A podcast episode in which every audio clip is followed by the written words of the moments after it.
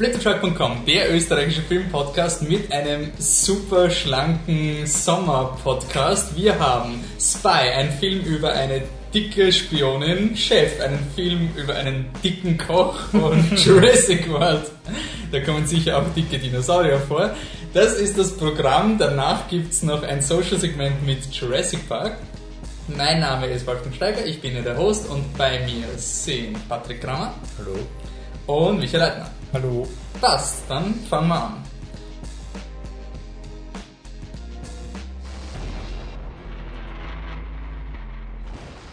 Ist unser, darf ich einen blöden Witz machen? Immer. Weil das ein super schlankes Programm ist. Unser Programm hat das quasi schon die Bikini-Figur für den Sommer. Das ist ein bisschen sexistisch, oder? Das, ja, stimmt. Das ist Ja. ziemlich sexistisch. Hast du, Ja, schon, hast du schon einen Artikel schreiben müssen? Fünf Wege zum, zur Dicke Frauen dürfen keine Bikinis anziehen, mich. Michael. Ich habe schon über Tampons geschrieben und Ja, aber hast, du- hast du schon über, über Abnehmen und, und gute, indirekt. aus gesundheitlichen oder optischen Gründen? Weil eins davon ist, glaube ich, okay, das andere ist voll, voll. Naja, sowieso der Artikel, wo es darum geht, dass, dass, dass Hautkrebs nicht so lästig ist und wenn man dem entkommt, heißt dann nicht einfach Tipps gegen Hautkrebs, sondern Tipps für schöne und gesunde Haut. Aber Sehr By the way, Hautkrebs ist, Hautkrebs ist scheiße. Okay. Okay, weißt du, wer schöne und gesunde Haut hat? Jude Law. Weißt du, wo Jude Law mitspielt? In Spy. das. Bei Susanne Undercover. Susan Cooper, Undercover. Und Nicht Susan. Also, ähm, Ich ein- wollte ihn ein bisschen intellektueller klingen lassen, Entschuldigung. ein Film von. Paul Feig. Ähm, Paul Feig ist das Genie hinter Bridesmaids, also der Film, bei dem Frauen in Waschbecken geschissen haben und, dafür Oscar-Nominierungen gekriegt haben. So übel war jetzt aber nicht. Äh, war scheiße. Fight, fight, fight, fight, fight! Bridesmaids äh, mag ich überhaupt nicht. Ich fand Ja, ihn, ich finde, okay. Ich meine, ja, ich, dem ich, fand ihn, ich fand ihn wirklich unlustig und ich weiß nicht, warum sie nominiert wurde. Ich glaube, du überreagierst. Ich hab dich das nur gefragt. Ich finde, du reagierst bei diesem Film über und das tue ich nie. Warum reagiere ich bei dem Film über? Nein, ich finde, du bewertest den unfair, Bridesmaids. Ja, aber ich finde, man muss ihn einfach von dem Hype loskoppeln. Es kann sein, dass du Probleme hast, aber ich glaube, er ist sicher ein Unterhaltungsfilm. Das habe ich nie gesagt. Entschuldigung. Also, Jude Law ist der Superagent der CIA und seine Assistentin, die in seinem Ohr sitzt und ihm quasi den Weg ansagt und sagt, wann Feinde kommen und so weiter, ist Melissa McCarthy, die quasi ihre Agentin ist, äh, seine Sekretärin ist. Und sie ist zur CIA gegangen, weil sie spannend, ein spannenderes Leben haben wollte und hatte doch nur einen öden ähm, 40 Stunden Bürojob und ist natürlich in den Jude Law verliebt, weil er so super toll ist. Und er sieht sie natürlich nicht, weil sie ist die, seine dicke Assistentin, die ihm zwar alles besorgt, aber er sieht sie als gutes Team und mag sie und dann lacht er mit ihr, wie schlecht sie nicht ist bei Sachen und sowas. Und dann passieren Sachen und weil alle Agenten quasi enttarnt werden, also unter anderem dann auch noch ähm, Jason Statham, der den Film mitspielt, ähm, muss sie undercover gehen, um Rose Byrne, auch eine von Paul Feigs Schauspielerinnen, mit denen er oft zusammenarbeitet,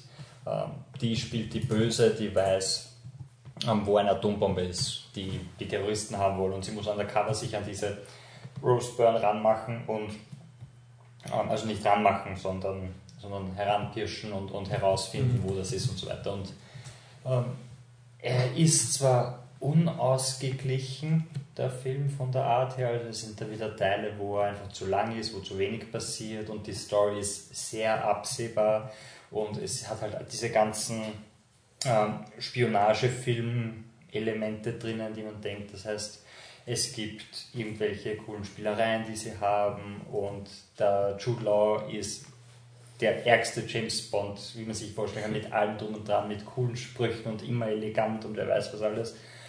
Aber er ist auch relativ witzig, also wirklich witzig, vor allem Jason Statham ist so cool. Er erzählt die ganze Zeit immer nur auf, was er schon alles gemacht hat als Agent und es wirkt so, als würde er einfach nur Stunts aus Crank beschreiben. Es ist wirklich, er erzählt so, er ist mit dem Fallschirm auf ein Auto und dann mit dem Auto über ein Boot in ein Hochhaus hineingesprungen, während er äh, gebrannt hat und lauter solche Sachen. Und er hat seinen linken Arm verloren und ihn dann mit seinem rechten Arm wieder angenäht, während er sich selber wiederbelebt hat und solche Sachen. Und es ist wirklich, wirklich unterhaltsam. Und was diese Verarschungsfilme normalerweise machen, ist wie bei, äh, wie bei Powers und so weiter, dass du so verrückte Charaktere in die normale Welt hast, äh, wirfst und die sorgen dann für Chaos und sie sind und alle anderen checken nicht, was mit ihr abgeht. Und bei dem ist eigentlich genau andersrum, dass die Melissa McCarthy der normalste Mensch ist und alle anderen sind einfach total übertrieben und super böse oder super, weiß nicht, strange und sie spielt dann immer wieder verschiedene Rollen, weil sie kriegt immer verschiedene Identitäten und es sind halt immer so Stereotypen, die sie spielen muss. Das heißt, sie muss mal die, die einsame Katzenlady spielen, die da mit so einem Katzenpulli herumläuft und mit so einer furchtbaren Perücke. Und dann fahren die Italiener vorbei und die pfeifen allen Frauen nach. Und wenn sie sie sehen, dann schauen sie gekonnt in eine andere Richtung und, und solche Sachen. Und sie spielt halt immer wieder die verschiedenen Stereotypen durch, bis dann halt bei ihrer eigenen Persönlichkeit, die eh super ist, ankommt. Und die Aussage von dem Ganzen, wie Smileys ist, aber er ist wirklich unterhaltsam und Jason Statham ist super wie ist, weil du ähm, die mit Schlagwort James Bond übertrieben und sonst irgendwas. Wie ist der Film im Vergleich zu Kingsman, der auch so ein Spy-Thriller war, der was ein bisschen diese Übertriebenheit hat, aber.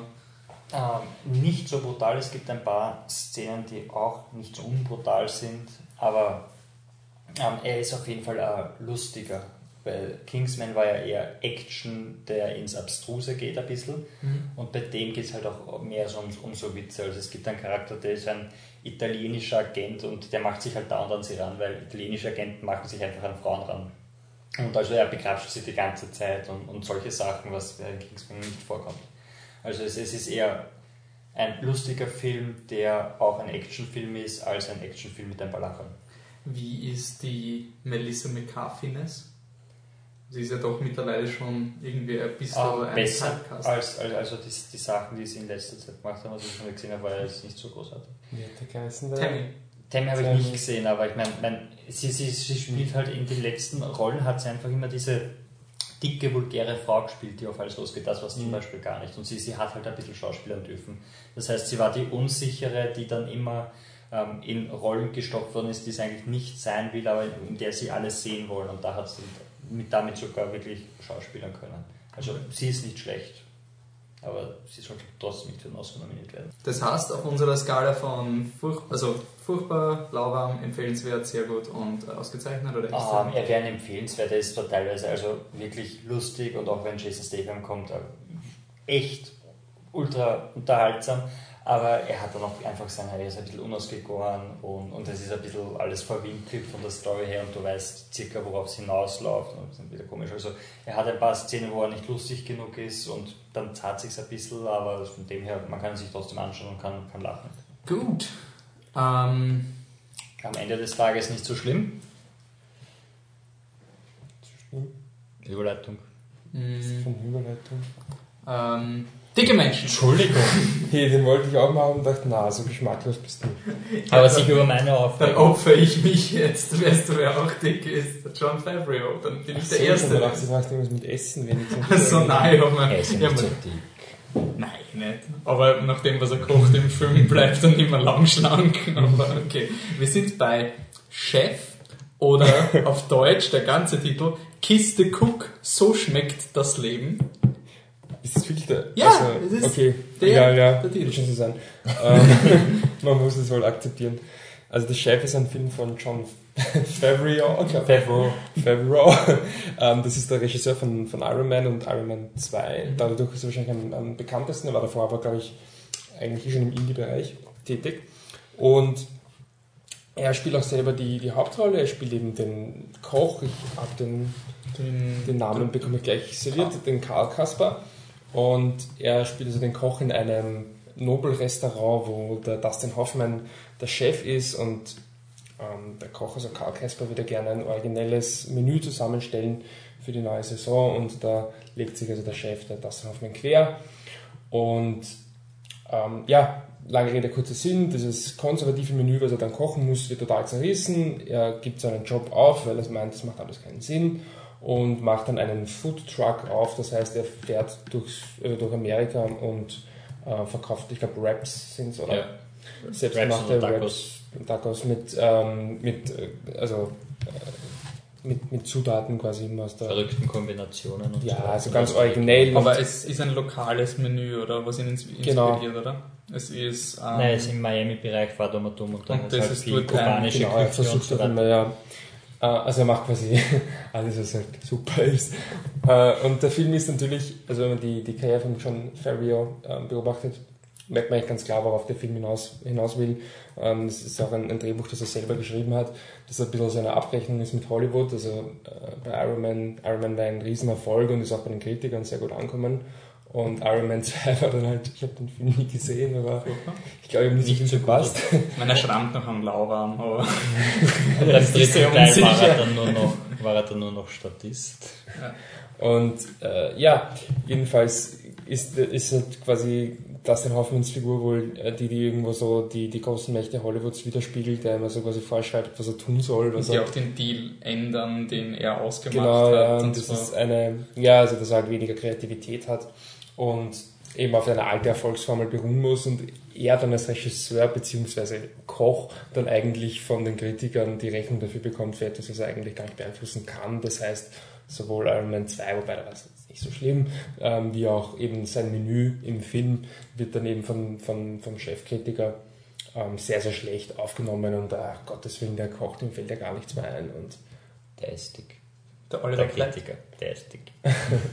Und ich finde den, äh, also wir reden jetzt eigentlich schon relativ viel über den Anfang des Films, weil nachher macht er dann einfach diesen, diesen ähm, äh, Food Truck. Ähm, was man dann noch erwähnen muss, was dann im, im Zentrum ist, er hat eine, eine Ex-Frau, die Sophia Vergara, und einen Sohn, gespielt von MJ Anthony, der Sohn heißt Percy, und das steht irgendwie dann im Zentrum, dass er die Vater-Sohn-Beziehung da quasi wieder aufbessert und er nimmt ihn halt mit auf die Reisen im Food Truck und das ist dann eigentlich, nachdem eben die Story etabliert ist, irgendwie so der, Ja, so ein Roadtrip. Punkt des Films. Äh, wobei ich, egal, Schrägstrich Twitter-Kampagne. ja genau, also Twitter, Twitter und Food Porn, glaube ich, waren zwei solche, zwei solche ähm, Begriffe, mit denen sich sehr, auseinander, äh, also sehr stark auseinandergesetzt haben.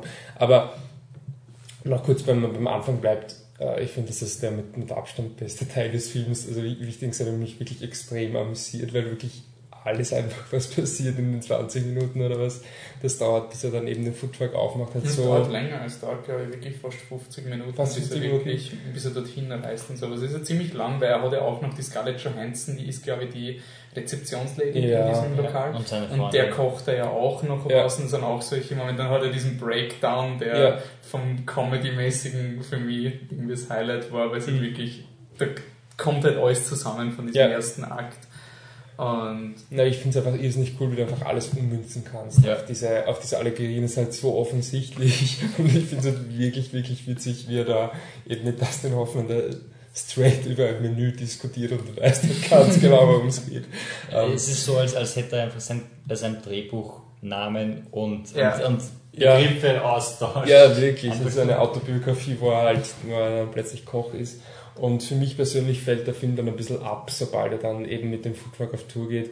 Wie gesagt, das ist dann diese, diese Vater-Sohn-Beziehung im Vordergrund und klar, der Anfang ist jetzt auch nicht so wahnsinnig originell, aber einfach dadurch, dass du halt weißt, worauf es anspielt, funktioniert, fun- funktioniert es ist nicht gut und es ist was Neues.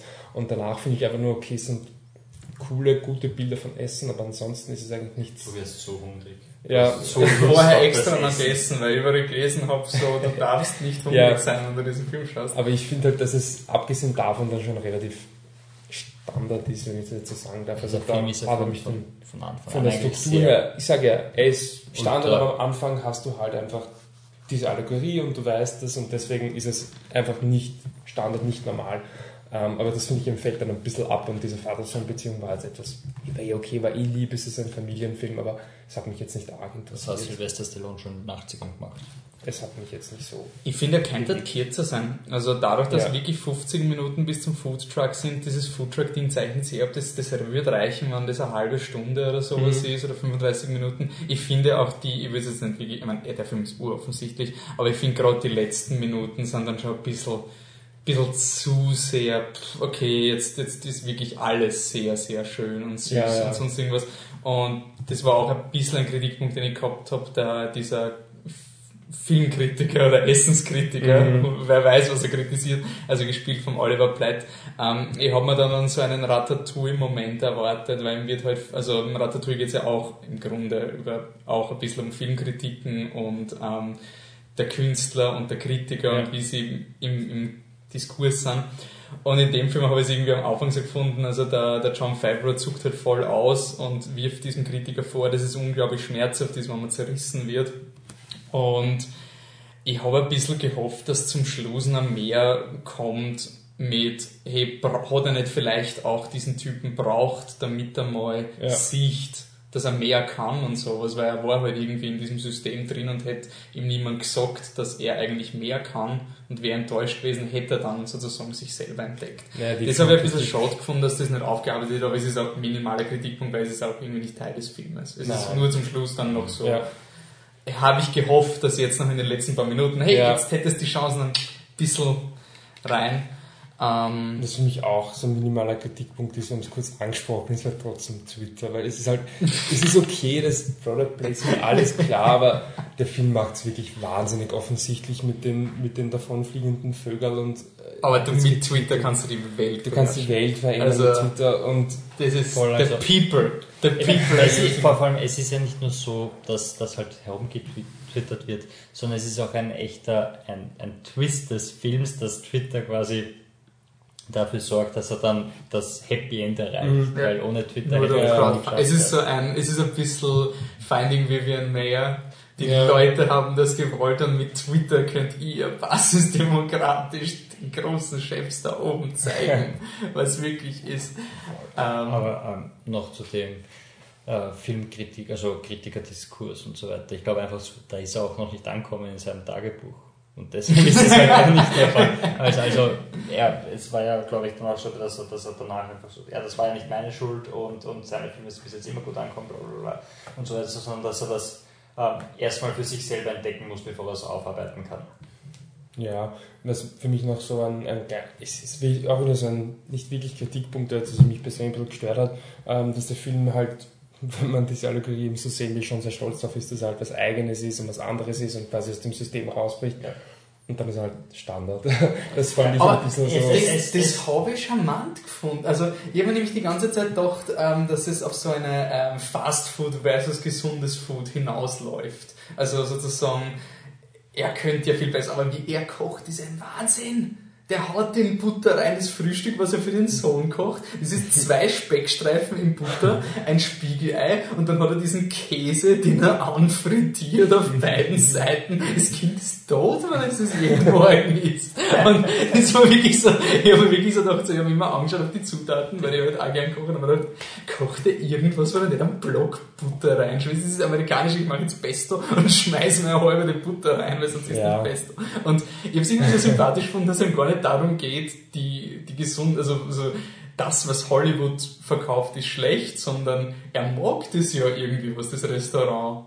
Es ist nicht sozusagen, dass das Produkt des Restaurants an sich schlecht ist. Es ist ja auch sein Aber Produkt. die Romantik sozusagen, also er, er, er distanziert sich nicht von dem Mainstream-Ding an sich, weil er Ja. genießt diese Tortilla, was auch immer diese Dinge sind, die sind das absolute Arbeiteressen, wie der im Film auch irgendwie so gemacht. Und Das habe ich irgendwie sympathisch gefunden, dass halt nicht so auf er, er hätte die Welt gesund machen wollen und Ja. weil auch dieses Ding, was sie dann kochen, ich habe mir so wieder, ja, Fleisch und Käse, Gut, aber weißt du schon, das Wichtige ist, dass du Butter oben Ja. und unten Ja. draufstreckst und dann richtig drauf denkst, bis das Fett rausrinnt. Und allen Leuten schmeckt es aus irgendeinem Grund. Das ist Fett und Salz und aus irgendeinem Grund mögen es alle. Aber ja, das habe ich irgendwie sympathisch Ja, gefunden. aber was ich halt gemeint habe damit, ist eben die, die, die, die Struktur vom Film, ne, die ist halt schon. Ja, Ja, es ist ein, es Ist ein nicht richtig, es ist ein richtig leichter Sommerfilm, so, Mhm. so, so eine süße Sommerkomödie und Ich meine, ich finde, er, er macht's- er macht nicht viel besonders, er ist halt wirklich Standard, aber ich finde es interessant, dass er, er hat als Hauptcharakter ein, zwei Ecken. Ja. Als Vaterfigur und sowas. Und es gibt Momente, wo er sich falsch verhält und er versucht es dann auch, zu- also gar nicht so, dass er sich am Ende Ich meine, ja, vielleicht ändert er sich, Spoiler, oder. Aber es wirkt trotzdem so, als würde er sozusagen sich seiner Fehler bewusst sein, aber jetzt nicht gar nicht so an den Fehlern arbeiten, weil Mhm. es ihm mehr darum geht, an dem zu arbeiten, was, was er mag. Das habe ich irgendwie cool gefunden. Aber ja, er ist Ist fluffig. charmant, ja, ist einfach. Und ich finde es halt irgendwie lustig, wenn du halt die ganze Iron Man-Riege hast, die mitmacht, wenn Scarlett Johansson auftaucht, wenn der Robert Downey Jr. auftaucht und sowas. Es ist irgendwie. Aber das war ja das, was mich ein bisschen. Ich meine, ich weiß warum, bla bla, aber ich fand es irgendwie so. Ich fand es war ein bisschen so Trailer oder Ich mein, ja. Plakatmaterial, Ja, so, wenn also das für was sie für eine Rolle spielt, Scarlett Johansson und Robert Nein, Downey. Nein, es ist nur diese Meta-Ding. Es ist Ja. nur dieses Ich weiß, das dass fand ich ein bisschen schade, dass Ja. das eigentlich Ich meine, sie lasse ich mir noch einreden, wenn er sagt, so, er schreibt sich selber in eine Beziehung mit der Scarlett Johansson, das lasse ich mir noch einreden. aber, aber- und sie hat ja auch so, Jetzt ist so echt. aber sie hat ja auch, sie hat ja auch ein bisschen eine Funktion. Sie, sie gibt halt ihm immer wieder so, du könntest es ja machen und, und dann scheiß halt aufs Lokal und so weiter, aber Robert Downey Jr. hat halt gar nichts in dem Film. hat Er, der hat ja. wirklich, Er er taucht wirklich nur auf, um mit seiner Sonnenbrille in einem, in einem coolen Haus zu sitzen Ja. und drei Worte Aber zu sagen. es Er muss sich Scarlett entscheiden zwischen der- Es ist ja es ist aber, aber noch, es ist mehr als bei Dings, das stimmt schon, ja.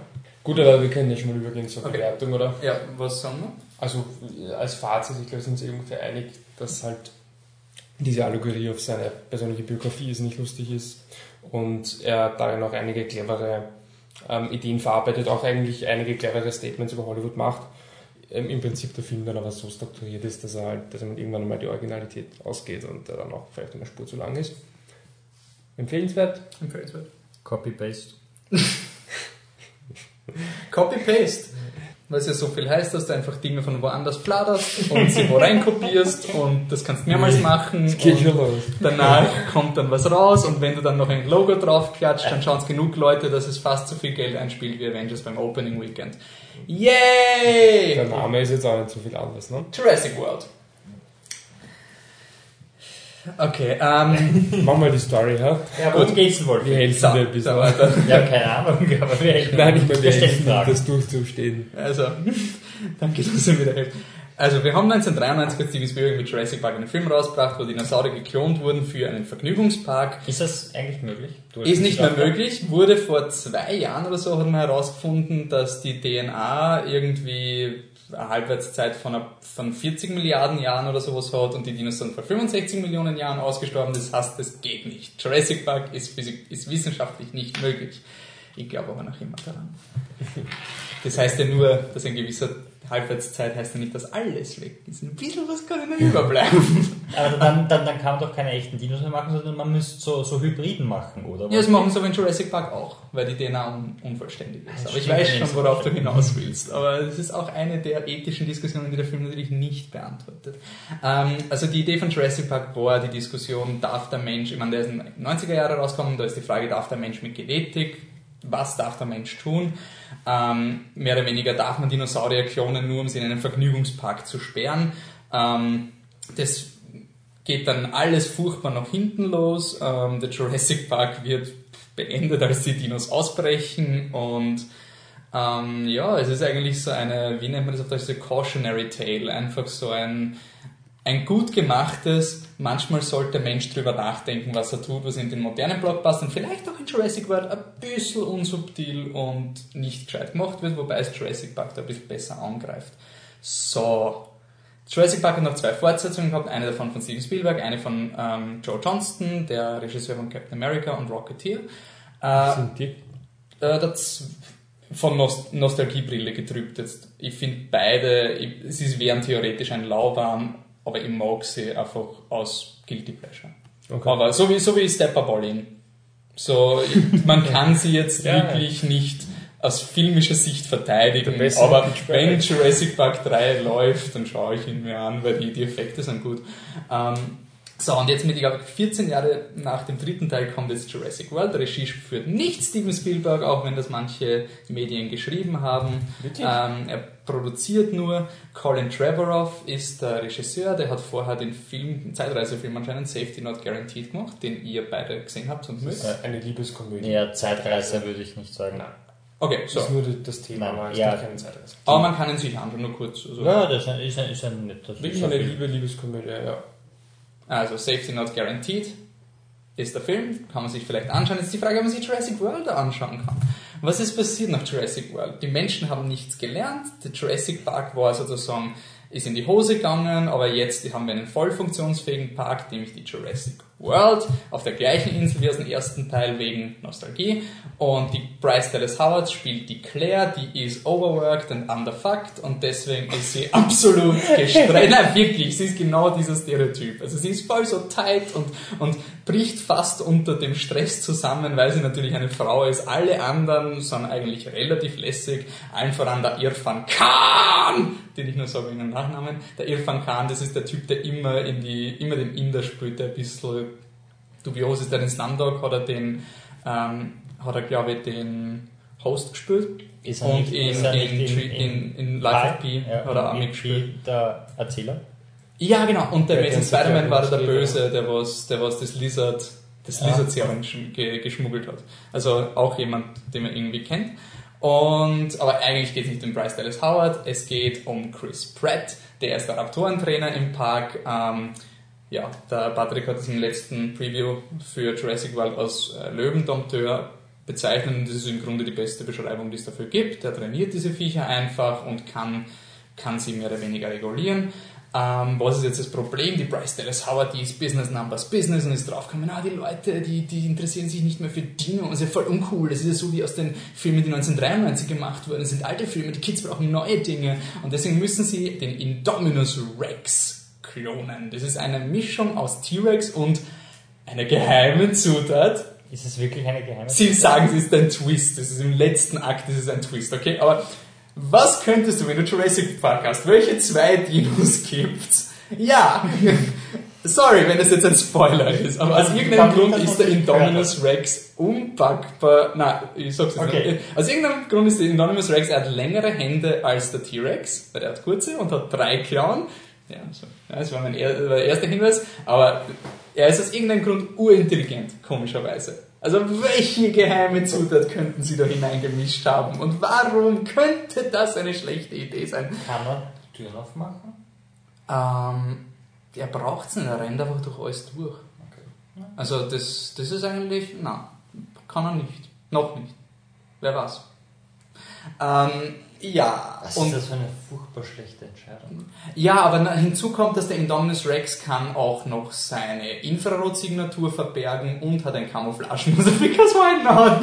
es ist so dieses, es ist niemanden Sie aufgefallen. züchten den. Sie züchten den, weil die Leute wollen was Böseres, was Lauteres. Gut, Ähm, ich meine, im Aber ersten, böse. im, im ersten Teil züchten sie irgendwas mit Froschgenen, die dann, wenn eine Überpopulation eines Geschlechts ist, sich wechseln auf Männer und so brüten. Also sie waren nie besonders intelligent. Naja, na, aber darum geht es im ersten Teil, dass das halt auch nicht be bedacht haben. Also sie müssen ja die DNA-Struktur von den Dinos, die sind unvollständig und sie ergänzen es halt mit dem nächstbesten Ding, und das ist halt ein Frosch. Und darauf kommen halt Dinge rein, mit denen sie nicht gerechnet haben. Und das unterstreicht dieses Thema. Wir sollten halt schon genau wissen, was wir machen, bevor wir um und um spielen.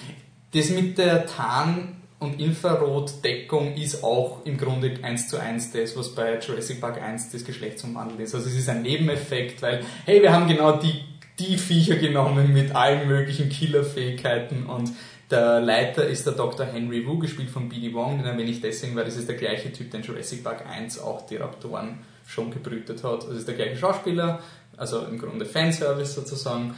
Ähm, und da hätte eine Überleitung gehabt, der ist ziemlich dick geworden seit Jurassic Park 1. ähm, auf jeden Fall, und der ist halt so, ja, ich meine, was erwartest du, du wolltest ein Raubtier, dann ist ein Raubtier ein, ist natürlich gefährlich. Und es ist halt einfach so dieses, ja, das ist die zentrale Aussage, dass unsere Spektakelkultur will immer lautere, härtere, teurere Dinge. Chris Pratt ist der Meinung, dass das total unethisch ist, weil es ist ethisch völlig okay, Raptoren-DNA zu nehmen, mit Fröschen zu kreuzen und die dann auszustellen, damit Leute es sehen. Das ist völlig okay. Aber einen Dino aus zwei DNA-Dingen, was sie die ganze Zeit machen, weil sie mischen Frosch-DNA mit Dino-DNA, aber wenn ich andere Dino, nein, das ist schlimm. Und der Chris Pratt ist so richtig, er ist so richtig alles, was der amerikanische Blockbuster von der Moral ist. In dem Sinn, dass, wenn du zum Beispiel vor zehn Jahren einen Film über sowas Google-ähnliches machst, dann ist es urschlimm. Also, dann, dann wäre das urschlimm und das darf man nicht machen, weil Status Quo muss erhalten werden. Heutzutage Google.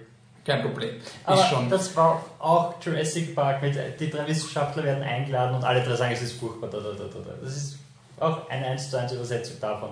ja, aber da der ging es Welt. wirklich darum, dass der Mensch jetzt einen Schritt gemacht hat, der wirklich überraschend war, dass er das überhaupt kann. Und in Jurassic World ist das plötzlich okay. Und es wird, ich würde es urgeil finden, wenn das die Aussage wäre vom Film, dass Dinge, die vor 15 Jahren ein Skandal waren, plötzlich völlig normal sind und wir freaken aus über irgendwelche anderen Dinge. Aber es ist einfach überhaupt nicht aufgearbeitet. Diese ganzen Dinge sind, werden nicht thematisiert. Es sind einfach so Dinge, wo der Film mal kurz Pause macht, um einen intelligenten Satz in den Raum zu stellen, der nicht weiterverfolgt wird und das war's. Und der Chris Pratt ist so richtig dieser, oh, er ist so eins mit der Natur, weil er sperrt Tiere in den Käfig und dressiert sie. Das ist voll Natur. Das ist so richtig, so richtig der Redneck. So richtig der Typ, der glaubt, der ist natürlich, weil er an einem Motorrad immer dumm schraubt und irgendwie Tiere kommandiert, weil er ist der Alpha. Und es ist nicht nur, dass der Chris Pratt der beste Mensch aller Zeiten ist und alles richtig macht und gar keine Fehler hat in irgendeiner Weise. Nein, es, der Film muss auch einen Charakter haben, der sagt, you know, also Spoiler, surprise der das hat, you know your boyfriend is a total badass. Und dann grinst sie, weil sie so, oh ja, ich stehe so voll auf Chris Pratt. Und das ist so, das ist die, das ist die, der, der Bogen von Jurassic World. Wieder gespoilert, dass sie ultra- zusammenkommen? Hm? Hast du gerade wieder gespoilert, dass sie zusammenkommen? Ja, es könnte sein, dass sie zusammenkommen, weil sie absolut sexuell frustriert ist und er ist so relaxed und schraubt an seinem Motorrad. Und er ist so mit der Natur im Einklang, weil er fährt mit seinem Keine Motorrad. Sorry, nein, nein, okay, ja, dann, dann, okay. Wurscht. Nein, nein, nein, nein, fast schon. Es ist, nicht so, besser. es ist nicht so, als würdest du alles in diesem Film von der Minute 1 wissen, was auf dich zukommt.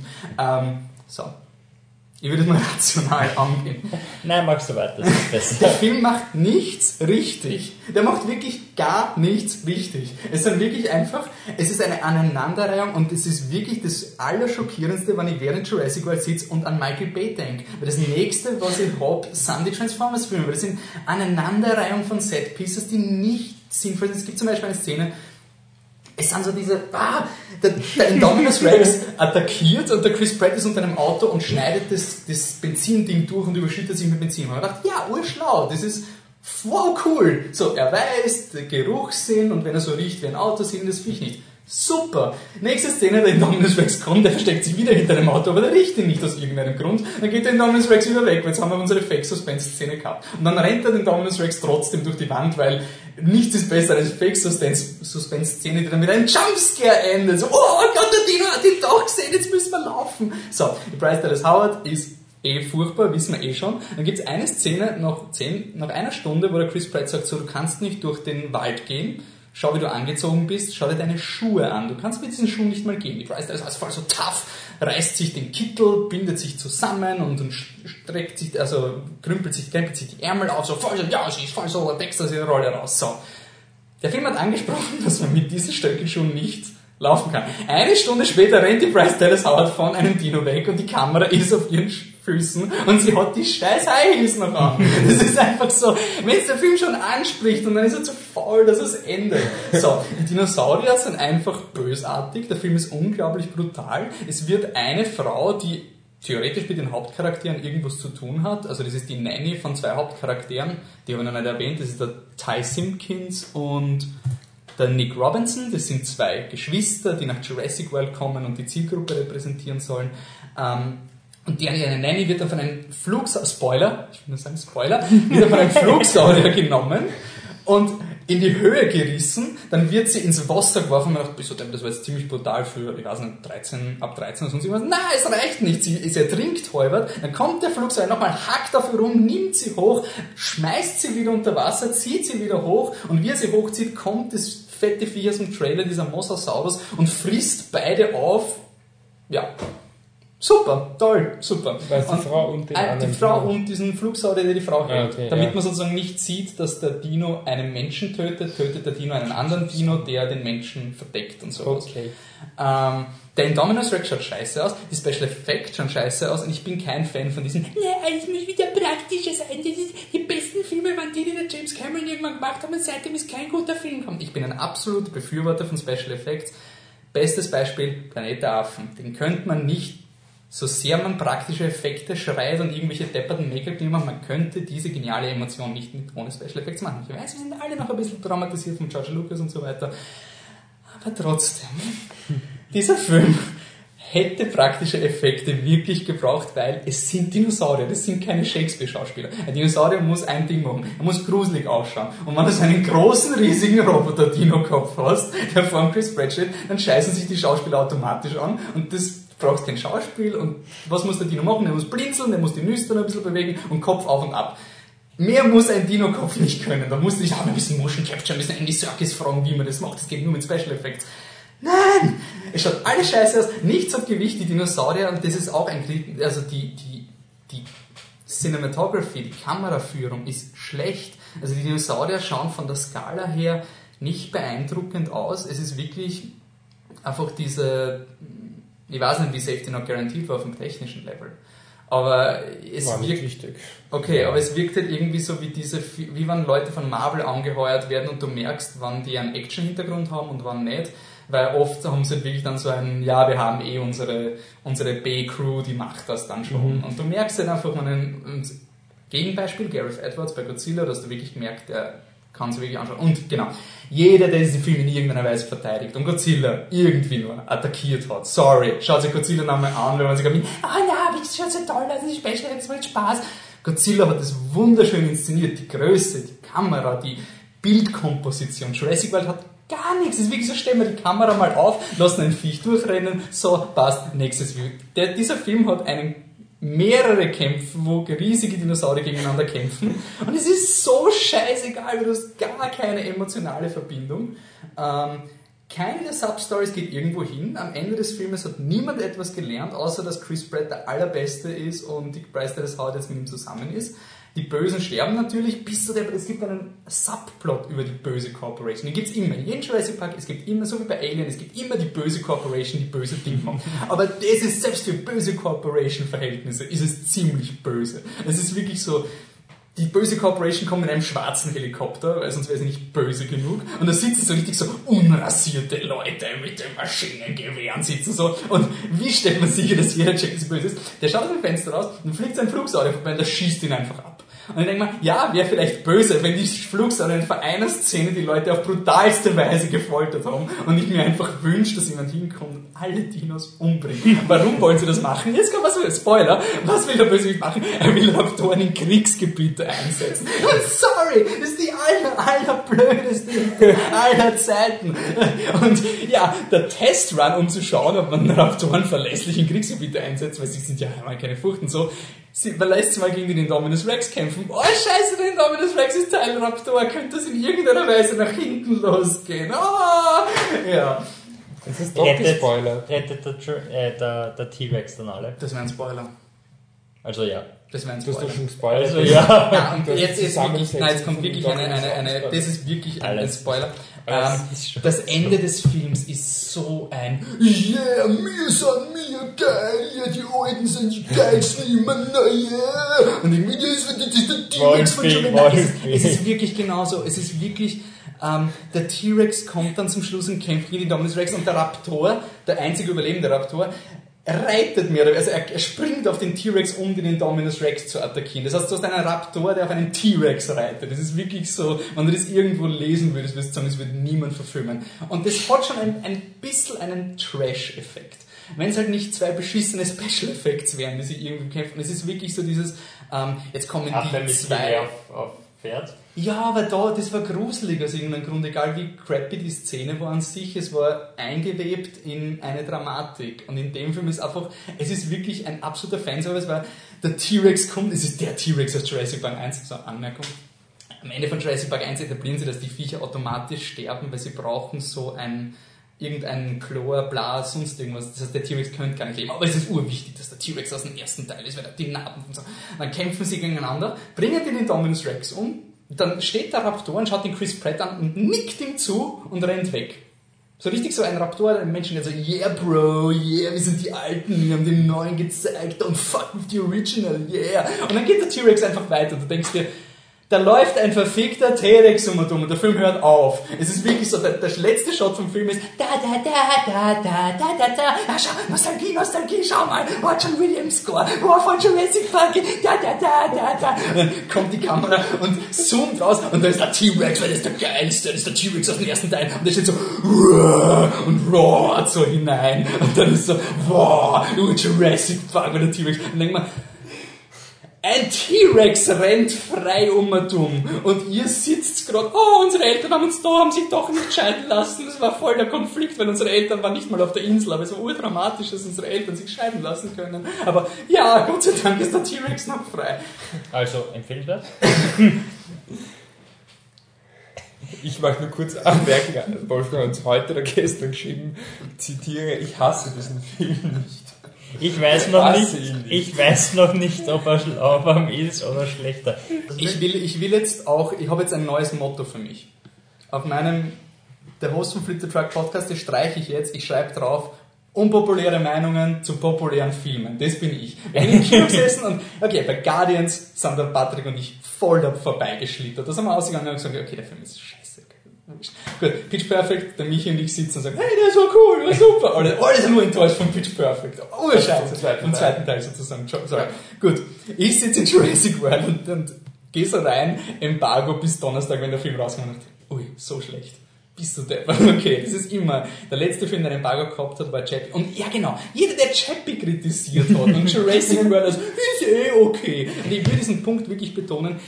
Ich halte nichts von dieser Hype-Kultur so, nur weil ich jetzt unbedingt Jurassic Park schauen will und es unbedingt sehen will, muss ich dem Film alles vergehen. Ich finde das nicht okay. Ich finde es nicht okay, wenn er sagt, der Film ist sexistisch, er ist blöd, die Stories führen irgendwie, aber es ist Jurassic Park, es ist Jurassic Park und ich will das wieder so cool. Das finde ich ist eine, ja, das ist vielleicht ein Lauwarm, nach dem Motto, wenn du es unbedingt schauen willst, aber ich, warum denn? Ich will nicht, dass Leute diesen Film schauen. Ich finde wirklich auch so.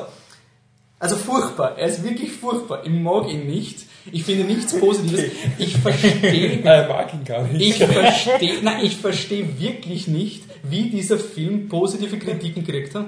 Universal, ich ziehe den Hut vor diesem Studio, weil die haben einen Hype geschaffen, der unglaublich ist. Also Und Wahnsinn. unglaublich erfolgreich auch Ja, noch. also alles erfolgreich, alle lieben diesen Film, super. Sorry, das ist ein Film, der ist, der, nein!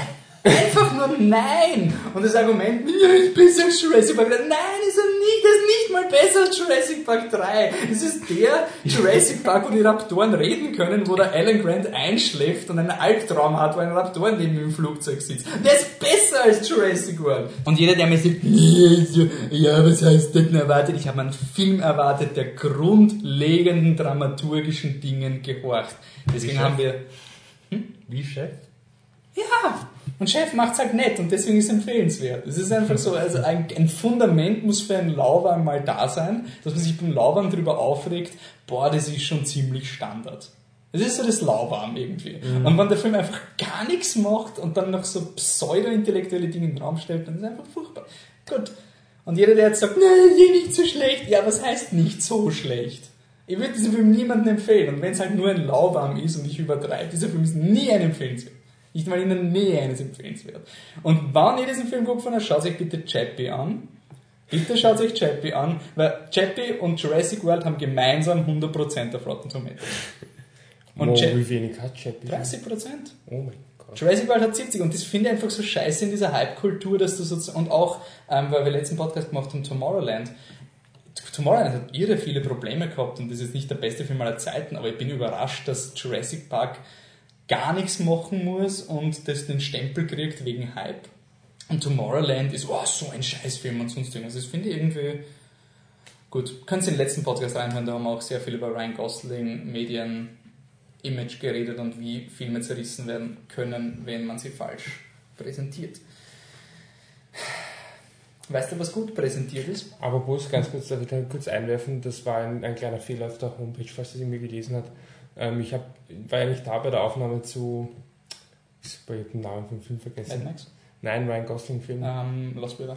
Lost River und wir haben da öfters drüber geredet und ich habe mich ja schon unklar ausgedrückt. Bei mir war der Film in der Kippe zwischen Lauwarm und empfehlenswert, allerdings war er auf der Empfehlenswert-Seite und das war auf der Homepage Oh. des Lauwarm Okay. markiert. Ist wurscht, muss nicht ändern, aber ich will nur kurz anmerken, dass ich den Film eigentlich noch, noch auf, der, auf der positiven Seite hatte. Ah, okay. Unabhängig davon. Wir lesen jetzt eine, eine Rezension von einer Bekannten. bekannten. die normalerweise bei diesen Filmen immer mit mir widerspricht.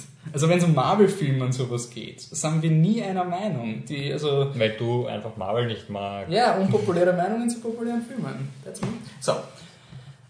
Also, zuerst mal die Product Placement waren so annoying. War schon mal anstrengend, die Geschichte von den Brüdern und dass sich die Eltern scheiden lassen. Die Power-Tante, die Power- Powerfrau-Tante war okay. Chris Pratt, also das war die Bryce Dallas Howard Ja. wahrscheinlich. Chris Pratt, oberflächliche Art mit Menschen war ein Nope. Kam mit Raptoren, aber nicht mit Frauen. Dann der Saurier. Gut, war nicht so mein Design. Der Kopf war nicht schön, war nicht so schön, aber das ist ja egal. Gut, Viech ist schlau, ja, okay. Hundertmal den Mosasaurier. Na, der wird sicher noch wichtig. Mosasaurier ist dieser Wasserviech. Schlechtes CGI überall. Dann bricht das Viech aus. Okay, ist noch okay. Der, dann geht das Team los, um es zu fangen. Okay, Death Toll ist schon hoch. Dann Nostalgietrip in alten Park. Also sie kommen dann in so eine Sektion vom ehemaligen Jurassic Park, so wie früher, Alter, und sowas. Genauso, wo das war. Ab dann geht's nur noch abwärts, der Millionär stirbt und so viele unschuldige Zivilisten werden vom Pelikan-großen Flugsauriern gekillt, weil, Fragezeichen. Sind die nicht gefüttert worden oder auf Menschentöten ausgebildet? Fragezeichen. Meiner Meinung nach würde in Schönbrunn keiner der Raubvögel, wenn er befreit, auch nur irgendwen angreifen. Die sind nicht mal Teil der Nahrungskette. Egal. Aber dass die nette Assistentin so brutal stirbt, und jetzt in Caps Lock, soll das lustig sein? Fragezeichen. Nein, da war es ganz aus. Wie haben die ab 12 geschafft? Fragezeichen. Nur brutal und böse. Und was war? Ein böser Mensch wurde offscreen gefressen, aber hunderte andere einfach so gekillt. Der Endkampf war mir dann schon egal. Nicht mal der T-Rex konnte das retten. Punkt, Punkt, Punkt. Oh ja, wer hätte gedacht? Der Mosasaurier frisst den anderen. Was für ein Twist. Was auch immer die gezüchtet haben, sind nicht selbstherrschend, äh, was auch immer die gezüchteten, die gezüchten haben, sind nicht selbstbeherrschende Killermaschinen. Welches Tier tötet mehr, als es fressen kann? Außer in seltenen Fällen. Wie der Langhals gestorben ist, hatte ich kein Mitleid. Nix. Er war schlecht animiert und von nahem sah er auch lieblos aus. Das ist, das ist urtraurige Szene, da stirbt ein Dino und sie haben dann die Szene, wo sie einfach die Szene mit dem Triceratops im ersten Teil, Ja. so, da können sie auch so stehen. Das ist wahrscheinlich die einzige Szene, wo sie an, wo sie praktische Effekte sagen, damit sie einmal im Making-of sagen, oh, urwichtig praktische Effekte und so. Und das war's. Ähm, der ganze Film war lieblos. Wo sind die Puppen, die Flugzeuge zerbeißen können? Wo sind die spannenden Sekunden, wenn man den T-Rex gehen hört? Wo sind die witty One-Liner, die ich noch im Alter zitiere? Dieser Film war alles andere als Jurassic Park. Vielleicht wäre er ein guter Monsterfilm. Aber mit diesen Roots, ich kann nicht anders, aber der war schlechter als Crystal Skull. Was ist das? Indiana Jones and the Kingdom und Ah, Crystal okay. Skull. So. Wow, das ist Das war's. vernichtend wie deine. Voll. Und, Ich finde es negativ, was ich meine. Naja, weil es auch noch voll Jugendsprache ist. Oder also Ähm. WhatsApp-Sprache, keine Ahnung. Ja. Gut, hätten wir den Film auch erledigt. Also furchtbar. Furchtbar. Äh, Wir, wir hatten keinen. Doch, Ja, er ja, ja, fad. gesagt. Weißt Ich meine, der ist? Übergang von Jurassic World zu Jurassic Park ist jetzt nicht so schwer, oder? Ja. Ähm, Social Segment. Im Social Segment schauen wir normalerweise einen Film, der macht schon den Soundtrack.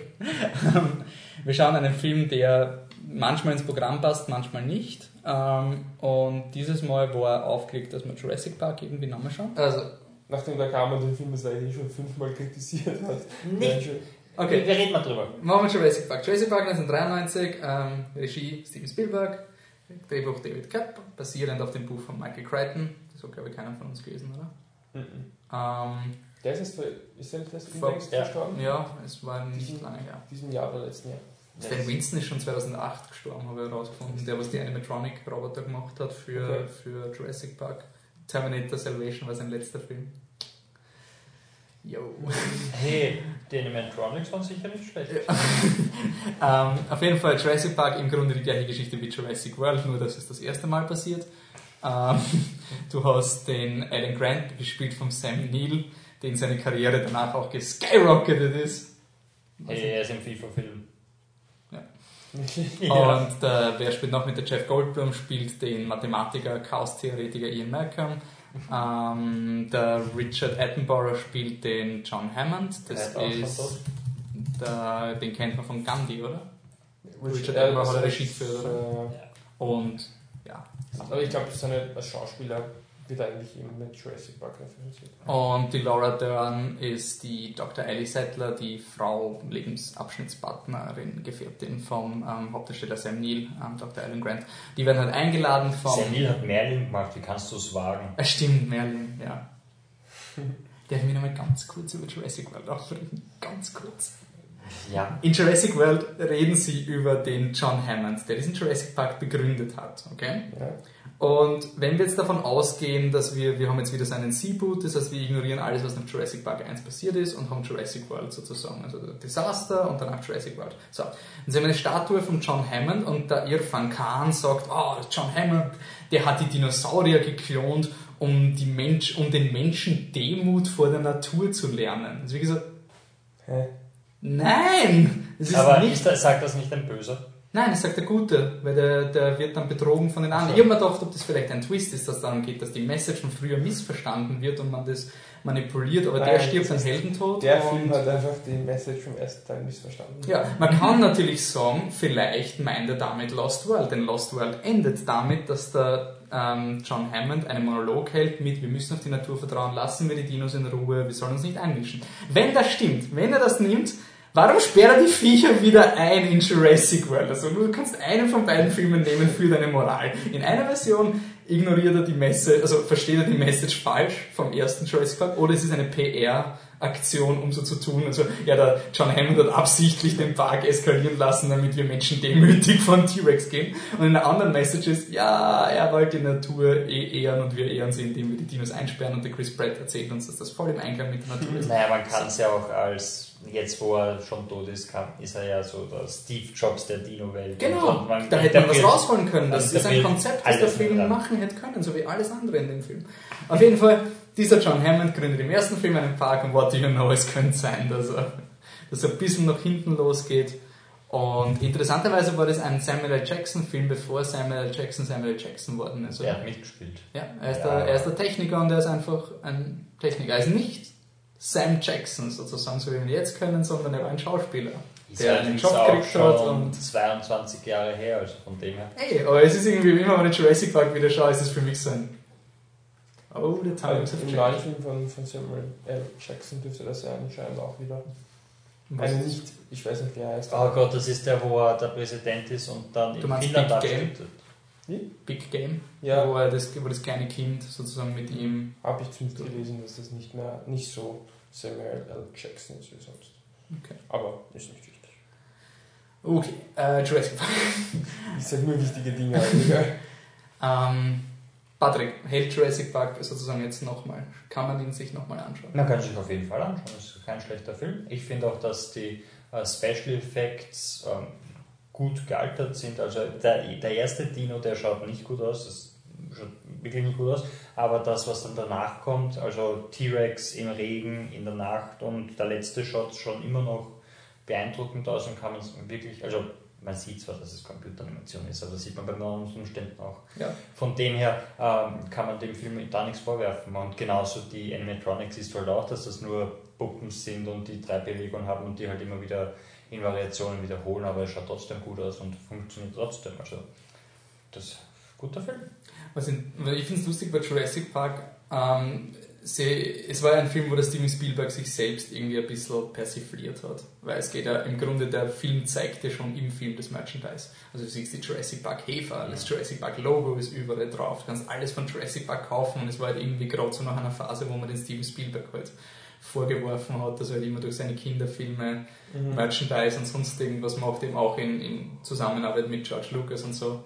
Und ähm, ja, aber ich weiß nicht, ich finde, es funktioniert irgendwie im Film. Es ist nicht so. Und ähm, was du im Film hast, ich meine, ähm, es ist klar, dass zum Beispiel die Jeeps, mit denen sie fahren, gebrandet sind. Das ist vollkommen normal, das hast du überall, wenn irgendwo ein Auto mit umfährt. ja, aber sozusagen, es ist das Filmlogo gleich, damit das Spielzeug, sozusagen am Spielzeug ist auch das Jurassic Ja, Park. Das ist sozusagen story-konsistent. Ja, aber ja, aber ich meine, ich mein, die, die, die, die Shots vom Spielzeug und so weiter, das dann danach wirklich, wirklich verkauft haben, haben sie in diesem Park, in dem äh, Souvenirladen dann gefilmt, wenn sie da so mit der Kamera durchgehen. Also es, es macht Sinn, es ist jetzt nicht einfach nur irgendein Product Placement ohne Grund, sondern es Das hat der macht neue Film sehr viel. Das, das habe ich gehört, ja. Ja. Aber ist das ein Pro oder ein Contra? Es so ist- sicher. Es ist so, als hätte jemand den ersten Jurassic Park nicht verstanden und einfach mal aufgeschrieben, hey, was hat der erste Jurassic Park gemacht? War, der hat urlustiges Product Placement gehabt, deswegen schmeißen wir jetzt Starbucks rein, schmeißen das rein, schmeißen das rein. Die ignorieren einfach den sozialen Kontext. Dino-Café. Es, es würde mich nicht wundern bei dem Film. Aber es Aber gibt auch ganz ehrlich, das kann ja durchaus bewusste, bewusste, äh, also gar keine Fehlinterpretation sein, sondern quasi ein bewusstes. ja, es ist Feeling aber es ist aber überhaupt nicht Thema des Filmes. Es ist einfach Ja, so, Jurassic ja. Park hat das gemacht, deswegen machen wir es auch. Gut, Ähm. oder die systematisch verkaufen, dass du Starbucks.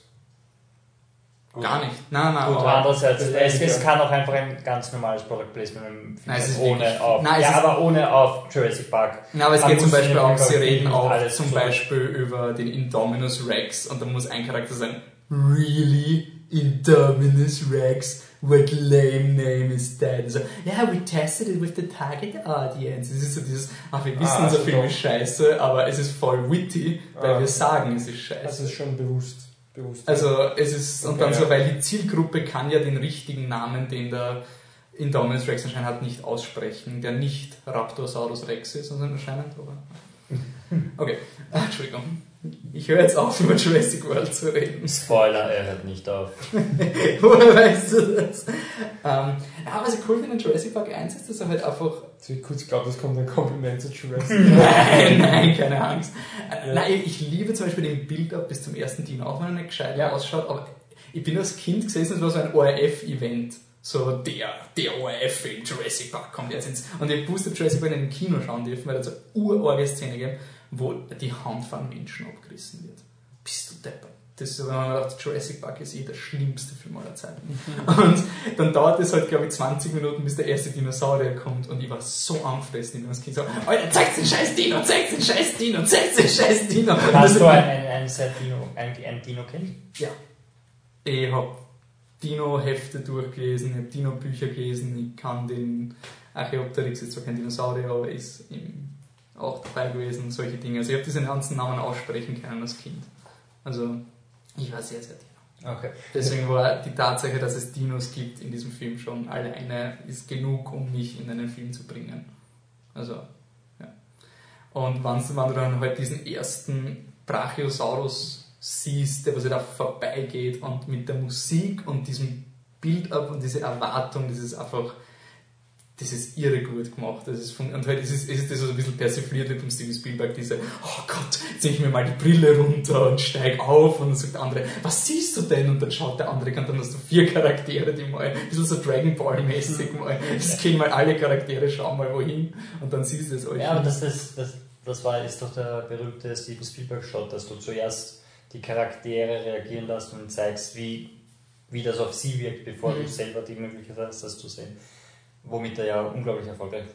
Ja, und warum du halt auch irgendwie immer bei den Charakteren bleibst, weil selbst wenn es eine recht, recht oberflächliche Geschichte ist, Jurassic Park ist jetzt, ich meine, hat ein paar intellektuelle Diskussionen, aber es ist ein straightforward Monster-Film eigentlich. Aber die Emotionen sind einfach, du bist in der Emotion, es ist spannend, wurscht, ob du, ich meine, sie sterben ja eh nicht. Es ist, meine, der wird jetzt nicht, der T-Rex wird jetzt nicht die beiden Kinder umbringen. Aber es ist trotzdem eine so unpackbar gut spannende Szene, wo dieser Tyrannosaurus da irgendwie herumbeißt und draufsteigt und dann, dann er ist halt einfach so dreckig auch irgendwie. Also sie, sie bluten dann und zerreißen Was, sich was zum Beispiel voll mag, ist, ähm, wo, da, wo die äh, Raptoren drinnen sind, dass erstens das urklein ist, das ist ein Minimalgehege, wo die drin sind, und dass das Gitter, wenn es aufgeht, wo dann das Futter, also die Kuh reingesteckt wird, die dann ähm, zerfressen wird, dass das Gitter schon am Anfang schon urzittert und hängen bleibt und so weiter. Das ist wirklich mechanisch und funktioniert einfach nicht, weil es halt noch natürlich auch wegen ähm, Produktionsdesign des Films, aber auch einfach, einfach so cool ist. So, das war halt so in den 90er, da ist das die Gitter halt auch ins Neue einfach mal hängen geblieben und was die machen. Und ich finde auch den Anfang vom Film einfach so cool. Diesen, diese Horrorsequenz, wo einfach Männer bewaffnet stehen und alle warten auf irgendwas und dann kommt so diese Box und du weißt, irgendwas ist, meine, okay, was ist ein Dino, aber jetzt nur theoretisch, wenn das nicht Ich habe ich hab, ich hab gedacht, wie ich, ihn, wie ich ihn gesehen habe, jetzt wieder, dass da dass man da dann einen Dino durch den Wald gehen sieht. Also nur so einen Schatten von einem Dino, so also die Bäume gehen so auf die Seite und so. Das hat mich so an das Intro von Die Dinos erinnert, wo man von, von die Bäume umgeht. Jetzt kommt sicher wirklich gleich so ein, so ein, so ein Dino raus und da siehst du nur, nur so die Umrisse davon oder nur ein Schatten, wie groß er ist und so weiter. Und dann ist halt die Box, wo die Raptoren drin sind und sie werden ins Gehege gebracht, aber es geht was schief. Aber es ist nur einer. Das ist ja das Es ist Coole. einer, der, ja, aber er bringt auch nur einen um. Ja, aber, aber aber es es ist einer, der das Und du war, und das, das finde ich so cool im Film, diesen Build-up mit den, ich meine, es hat einen Grund, warum diese, diese Raptor-Paranoia existiert, weil die, die werden ja so gehypt in dem Film. Also es wird halt der T-Rex, ja, aber du hast eben am Anfang diese Szene und dann eben die Szene mit der Kuh und du weißt, diese Viecher sind Org. Und die sind wirklich gefährlich und sonst was. Und dann gibt Und es vor allem, es hilft ja auch, den einen Charakter einfach zu, zu charakterisieren. Den äh, Sicherheitschef. den Bob Peck. Ja, weil der ist in der ersten Szene einfach Also nur gespielt dabei. von Bob Peck. Ja, er ist in der ersten Szene einfach nur dabei und versucht, diesen Mitarbeiter zu retten, gelingt ihm nicht. Und danach, wenn er auftaucht, schimpft er einfach nur noch über die Raptoren und du, du checkst, wieso. erst, sein erster Satz sollten ist, man sie alle töten. alle töten. Ist Oder es ist nicht so, dass einfach irgendeiner reinkommt, der was sagt. Und du denkst halt, ja, das ist halt einfach nur böse, damit er irgendeiner die Dinos nicht mag. Mhm. Keiner mag die Dinos, aber so, sondern er hat, du siehst von Anfang an gleich, dass er einen Grund hat, warum er die Dinos nicht mag. Ja, beziehungsweise durch Erm kriegen diese Raptoren halt wirklich so dieses Gewicht, weil es ist irgendwie so, ähm, also ein frustrierter Mitarbeiter im Jurassic Park, ähm, das ist glaube ich der, ja genau, der Wayne Knight, der spielt den Dennis Ne- Nedry, Nedry ähm, der deaktiviert alle Zäune, um sozusagen ein Chaos auszulösen und selbst der ist intelligent genug, die Raptorenzäune zu halten. Die Raptorenzäune, die bleiben, weil die, die sind so schlimm, nicht mal der Typ, der die ganze Insel ruinieren wird, wird so weit gehen, die Raptoren also, Und dann brechen am Ende die Raptoren aus und dann kommt dieser Bob Peck so, sogar Nedry wusste, dass die Raptoren gefährlich sind. Du siehst nur dieses Loch und dann sind sie, und, dann, dann gibt es so diese Szene, da ich als Kind so, so Angst, so, so, ja, 10 Meter bis zur Tür, das können wir schaffen. Und er so, nein, das können wir nicht. Wieso? Weil wir bereits gejagt werden. Es ist so, oh, scheiße, die Raptoren sind irgendwo. Und sie tun ja eigentlich nichts. Du siehst dann so den einen Kopf, wie er ihn auffrisst, das war's. Aber es ist so spannend. Und, und Oh vor allem, Gott, der Bild Raptor. beginnt ja sogar schon vorher, bevor man überhaupt bei den Dinos ist, auf der Dinoinsel, weil der Sam Neill haltet auch eine 5-Minuten-Rede. Wie schlimm die. Raptoren sind, ja. Und das noch, wo er nicht mal weiß, dass es Dinos gibt. Aber das finde ich auch irgendwie cool. Ich meine, der, der, der Film ist ein bisschen klischeehaft mit, ähm, er, er mag keine Kinder, am Ende des Films mag er Kinder. Aber ich finde, es ist auch irgendwie ein bisschen ein Charakterpunkt, dass du den Typen einführst, wie er dieses Kind einfach traumatisiert, weil er Kinder so überhaupt nicht ausstehen kann. ja, nein, weil Und es, damit es aber widersprochen hat, weil es gesagt hat, das ist ja überhaupt nicht gruselig. ja, soll der Scheiß? genau, weil Kinder die Dinos nicht respektieren, sozusagen. Ja. Und ich finde es irgendwie so cool, weil einerseits machst du gezwungene Exposition, aber es, es naja, es ist einfach er erklärt dir, warum Ja. die Bösewichte vom Film die Bösewichte sind, aber es wird auf eine Art gemacht, dass einfach das Kind einfach foltert wird. Ja, dann schlitzen sie sich hier auf und hier, weil der Raptor diese Aber er hat, ist, und das Kind ist gleich so positioniert worden, dass es voll verdient hat und dass Es- jeder, weil es ist so das dicke Kind, Das das da so das dasteht und so, "Äh, ist ja total scheiße, ist überhaupt nicht scary. Also so, so ein typisches Kind der 90er, dem alles. Hast du, wenn wir von Kindern reden, da gibt es ja die, äh, die Lex, das wird gespielt von Ariana Richards und den Tim, gespielt von Joseph Marcello. Ich bin super informiert. Wie hast du, hast du den nervig gefunden? Ja. Okay. okay. Ja. Nein, ich meine, der, der Junge war als nervig, deshalb, deshalb ist mir dieser Story auch vom Sam Neill mit, oh, er mag keine Kinder, sondern den Jungen mag niemand, deshalb ist er alleine im Park, weil er Arsch geht. Und sie, ich meine, sie war normal, einfach normal, sie war halt einfach Sie hat ein Unix-System. Ja, sie, sie war da, um dann gezwungenermaßen einen Knopf zu drücken, weil sie, sie ist voll die Hackerin oder voll der Nerd. Voll der Nerd war es, genau. Aber er kennt sich halt mit Dinos aus und redet die ganze Zeit, geht jedem auf die Nerven.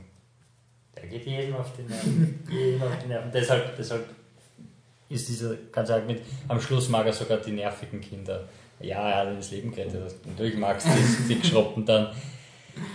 Ähm, ja, ich weiß nicht, ich, hab's, ich weiß, dass sie nervig sind, aber ich finde sie eigentlich, aber das ist Kann halt die sein? Nostalgiebrille. Du Keine bist, Ahnung. du bist Also- mit ihnen aufgewachsen. das ist du warst, der, du warst Aber- der Junge mit ah, dem Buch. Jetzt kommt der Twist. Ich sage was Positives über Jurassic World.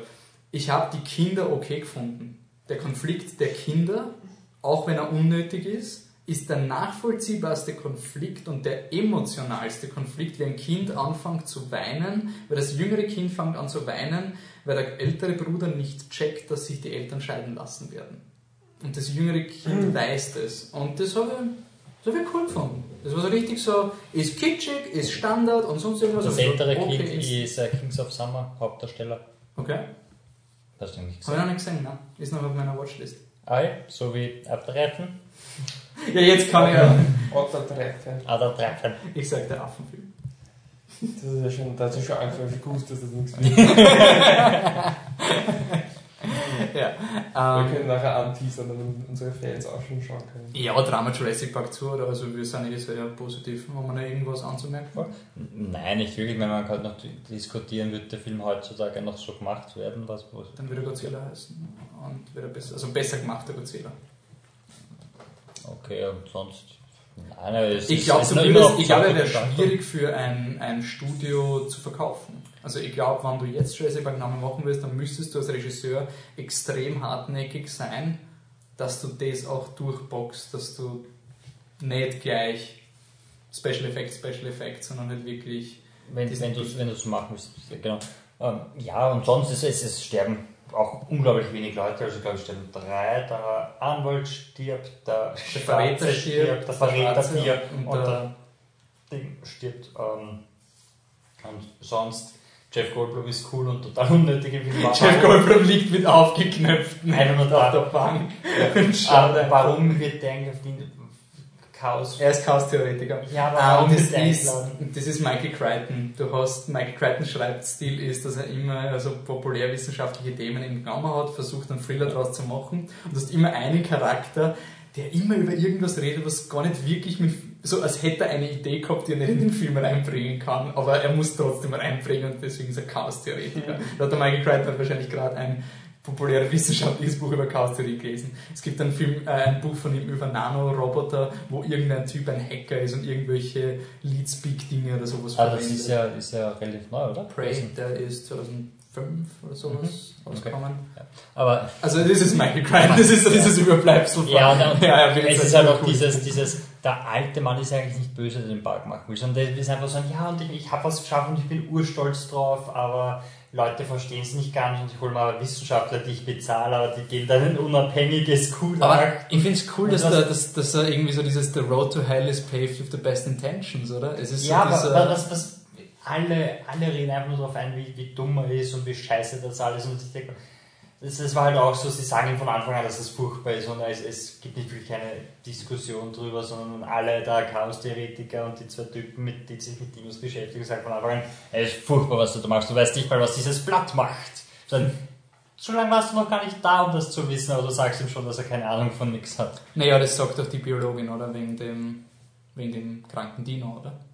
Oder... Das war noch davor, bevor sie im Park gefahren sind, war das, wo sie, wo sie die Tour durchs, durchs Labor gehen. War das davor? Also sie, sie, sie, sie sagen ihm schon, dass das alles ähm, furchtbar ist und dass er nur Scheiße baut und dann fahren sie es durch und dann geht alles schief. ja, okay.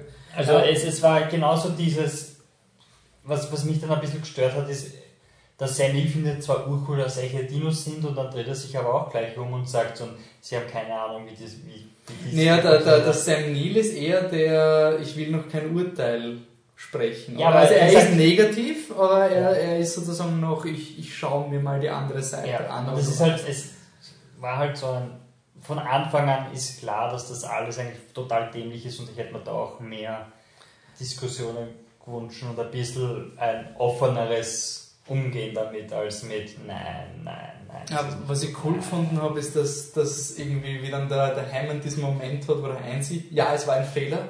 Und dann hat er ein neues Konzept, was sozusagen wieder genau der gleiche Scheiß ist. Einfach so dieses, dass dieser Mensch irgendwie halt wirklich, selbst wenn er irgendwie scheitert, Was meinst du, was hat?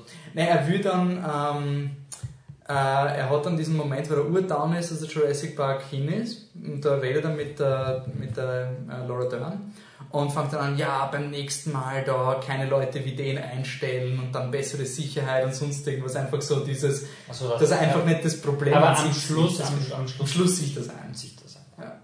Das war noch vor Teil 2 und Teil 3 anscheinend, aber Aber was ich, was ich auch cool, was ich lustig gefunden habe, eben jetzt im Vergleich zu Jurassic World, ähm, dass da gibt es wirklich eine Szene in Jurassic World, die, die halt jetzt nicht retrospektiv noch lustiger ist, wo die, die äh, Laura Dern halt weggehen will, um irgendwas zu machen. Und dann sagte der John Hammond, der halt konstitutionell einfach, er ist dicker als sie, sie ist extrem schwer, also sie ist eindeutig die bessere Person, um jetzt rauszugehen durch den Urwald, wo die Dinos sind. Und dann sagte der John Hammond so, ja, sollte nicht ich gehen, weil sie sind eine und ich bin ein und dann sagten die, die äh, Leute dann, ja, über Sexismus und über Lebenssituationen können wir diskutieren, wenn ich zurückkomme und sowas. Das ist irgendwie einfach so, ja, ich habe das irgendwie ganz nett gefunden, besonders wenn du die High Heels im neuen Film siehst. Ist süß, aber ich läuft dann auch nur um Knöpfe zu drücken.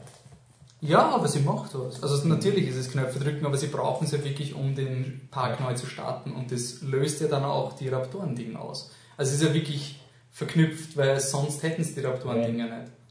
Ja, aber wenn Gwen Stefani nicht auf den großen roten Knopf gedrückt hätte, dann wären die ganzen äh, Polizisten in New York weiter Reptilien gewesen. Eh, Es ist eine Push-the-Button-Szene natürlich, aber ich finde dadurch, dass sie Ah, nein, nicht so, gemacht. dadurch, dass sie nicht so im Finale ist, wirkt es nicht so schlimm Push-the-Button, weil es halt einfach, es ist halt eine Sidequest von ihr, die sie halt macht, damit in ihrer Geschichte was passiert. Aber natürlich ist Push-the-Button. Ja, vor allem ist es halt noch. Man, man, man schaut ihn sich halt auch durch eine nostalgische, durchs nostalgische Glas an und dadurch sind halt ein paar Sachen so, ja, kann man, war damals halt so, ist okay, die Kinder sind dämlich und das System mit den Türen verschließen, das checke ich bis jetzt nicht. Das ist das Aber ich finde trotzdem, dass er Dinge hat, die, die man wirklich sich noch anschauen kann. Also Ja. die wirklich einfach auch irgendwie federführend sind, weil es halt einfach, das hat mich ein bisschen aufgeregt im Marketing von Jurassic World, dass sie gemeint haben, ja, die Leute werden nicht mehr beeindruckt von Dinos, deswegen, und das, das hat halt für mich so gewirkt, dass hätten sie es irgendwie aufgegeben, weil es ist nicht nur, dass man Dinosaurier sieht, es ist, wie man eine Dinosaurier sieht. Aber das, das Lustige ist, Und- das war das, wo, wo wir ähm, vor ewigen Zeiten mal drüber geredet haben, wie der Film jetzt rausgekommen ist und wo wir gehört haben, was das, was das äh, Argument war, mit dem er es verkauft hat, und zwar das Kind, das aufs iPhone schaut, während hinter Mhm. der Dino steht, was eigentlich genau dasselbe ist, was sie jetzt im Marketing sagen, nur es, es hat sich Ja, unglaublich das, interessant das, angehört. das, die Prämisse von Jurassic World wäre ja richtig das Einzige, was man irgendwie noch aus dem Franchise rausholen hätte können, als Kommentar über die Spektakelkultur. Er hätte ja genug Dinge gehabt, die er machen hätte können. Das ist ja irgendwie das Traurige. Aber ähm, Hat er nicht gemacht. hat er nicht gemacht. Gut, aber ich Michi, bist du noch da? Ja, klar. was, Michi, was erwartet uns dann demnächst? Naja, wir werden jetzt auch kein, kein, also keine Bewertung abgeben. Ja, aber das ist Social Segment, machen das da? Wir wollen jetzt ähm, auch Kritiken für Social Segmente einführen, dass man vielleicht die da? Jurassic Park? Jurassic, ja, werde ich machen. Wenn ich schon Jurassic World zerrissen habe, dann zumindest ein bisschen was Positives für Jurassic Park. Also bei mir ist es sehr gut. Ähm, ja, ja, ja, doch, sehr gut, klar. Das war ein knappes Empfehlenswert, oder? Was? Das ich war hab sogar jetzt- ganz knapp noch. Nein, ich habe nur kurz drüber nachgedacht, aber ich meine, ja, die paar Sachen, ich meine, ist halt auch einfach den 90ern geschuldet, wenn der Trottel immer mit umläuft und es ist ja halt auch zielgruppenmäßig ein, ein, auch ein Kinderfilm, ein gruseliger Kinderfilm, aber trotzdem auch ein Kinderfilm und da gehört halt so ein Geschropp halt auch rein. Was erwartet uns? Das ist eine gute Frage, Wolfgang. also es erwartet uns auf jeden Fall ein Film, der seinem Namen bewusst nicht gerecht wird, nämlich Blockbuster, ein, ein ganz klitzekleiner österreichischer Film. Ähm, also, das habe ich jetzt wirklich wertfrei gemeint, dass der seinem Namen nicht gerecht wird. Aber ich weiß nicht, was sonst, vielleicht eventuell Ottertreffen, der Reunion oder das Klassentreffen.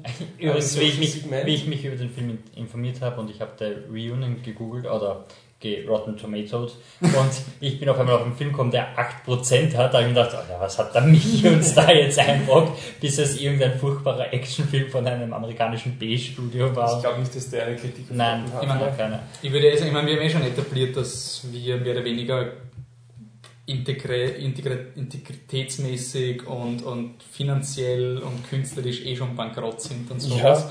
Deswegen würde ich eh sagen, wir fokussieren uns mehr auf so Social Segments und sonst irgendwas. Jetzt, ganz ehrlich, ich habe mir jetzt nur ein paar Filme angeschaut, die rauskommen und im Ver wir sind ja echt verhätschelt worden letztes Jahr von Filmen, die rauskommen. Also The Big Game kommt raus mit Samuel Jackson, der hat so ein bisschen zerrissene Kritik, so, so Ja. 50-50. Ted 2 ist wahrscheinlich beendet als großer Blockbuster. Dann kommt Minions, yay. Auf den freue ich mich besonders, weil ich habe schon lange keinen Banana-Witz mehr gehört. Ähm, Insidious Chapter 3 kommt raus, der soll nicht so furchtbar sein wie die anderen. Also der erste war eh okay, der zweite war divisive. Terminator Genesis, Hedy Schneider steckt fest, die abhandene Welt. Es ist irgendwie ein bisschen... Nein, nein, es, es ist die Zeit, wo wir dann die Perlen finden, die abseits des großen Klos Ja, sind. aber in, Die in der. Sommer-Blockbuster, Ja, ich ich finde ich mal find die. Sommer-Blockbuster, wenn nicht Mad Max dieses Sommerding gewesen wäre, wäre es Was haben wir mittlerweile... gehabt? Ja, was wäre so ein Film, den ihr jetzt außer über die Jahre, der auf, diskutiert wurde, ist es der beste Film des Jahres oder Mad Max? nein, nein, nein, nein, was, was waren das? Das war mein, sorry, das war mein, Dings. Ähm, nein, Das war mein Troll-Moment auf Facebook. Achso, und wie ist ausgegangen? Nein, nix, ihr habt geschrieben, oder ich weiß nicht, was gepostet Facebook ist habt. gestanden, dass Mad Max Fury Road der beste Film des Jahres ist. Ich habe dazu kommentiert. Ich hoffe, es Michael Leitner. Ja, Hab's das zusammen. ähm, Ich habe ähm, dazu kommentiert, dass das nicht stimmt, weil über die Jahre der beste Film des Jahres ist. Pitch Perfect 2 hat uns gefallen. Babadook ist theoretisch dieses Jahr rausgekommen. Konduktor der junge Herzbrecher hat einem Patrick gefallen, oder? Der war Ja, das sind wir reden ja gerade von Block- Blockbuster, oder? Nein, ich glaube so generell. weil Ich, ich, ich meine, dadurch, dass die Blockbuster so uh, sind, ist sozusagen. Eden, der Film, der aus mir mittlerweile wert war, ihn zweimal zu sehen, aber nicht wert war, mir eine kostbare Zeit in eine Filmkritik umzubauen. Doch, wir haben eine Kritik. Ja. Naja. Achso, akustisch, wir haben eine akustische Kritik. Keine schriftliche. Äh, was haben wir noch? Avengers. Ich habe das Gefühl, ich habe Avengers war noch einer der, be der besseren Blockbusters. Naja, aber das, das Also- war ja auch.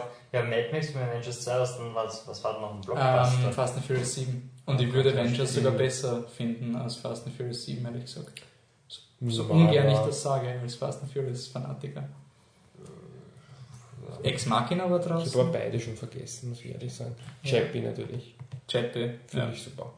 Find, ja. 30% haben wir es damit. Ich finde doch alles super, oder? Hat Ja, seine Meinung geändert? ich will mir noch mal anschauen, sobald Mein- der auf Blu-ray rauskommt, Das Ende okay, ist ein bisschen viel Ja. Action, klar, aber an sich, das ist ein super Film.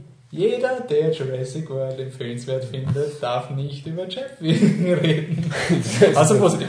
Das Gesetz von Wolfgang. Neues Gesetz. ähm, ja, also als nächstes kommt dann auch noch ähm, Game of Thrones Staffel 5, ein Special. Ich habe das nicht vergessen, weil ich nicht dabei bin. Ähm, und danach werden wir uns schauen, wie wir unser Programm zusammenwürfeln, sodass wir Spaß haben. Genau. Unter Blinden, das extreme Leben des Andy Holzer war draußen. Ja, Lavam, ne? Ja, aber Ich meine, das war mein blinder Rassismus. Ist, verstehen Sie die Belize Oh. unter den Top-Filmen derzeit? Absolut, nein, ich, ich muss auch sagen, es ist ein Film, den, den ich eigentlich dann immer wieder so. Es ist zwar nur empfehlenswert, aber von, von vielen her eigentlich ein sehr gut, weil ich ihn wirklich mag. Schauen, das Schaf war. war super. Voll. Wir haben halt das Problem gehabt, dass wir nicht so sehr auf die PVs gehen können. Das heißt, wir können auch gar nicht so gut jetzt diese Filme entdecken, Das wie, ewige Leben. Ja. wie Kondukte oder sowas. Ja, Deswegen brauchen wir euch. Finanziert uns. Naja, auch, aber, na, aber deswegen würde ich sagen, man Haben wir gleich schon Kickstarter oder was?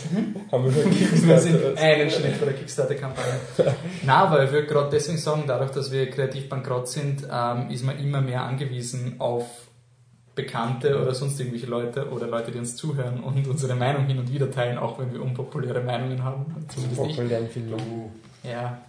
Ich habe mich geopfert für Jurassic World. Du, wir haben uns einfach nicht angeschaut. Ja, ich finde wahrscheinlich auch eine Chance, was ich so gehört habe, aber. Wir würden ihn wahrscheinlich auch nicht so toll finden, nachdem was ich jetzt gehört habe, aber. Wobei jetzt würde ich wahrscheinlich voll okay finden. Jetzt würde ich es in voller Mühe. Ja. Also So. nach der, es ist ja, wenn ich jetzt Maleficent schaue. Hey, man lässt ins Lauber haben, ist ja voll okay. stimmt.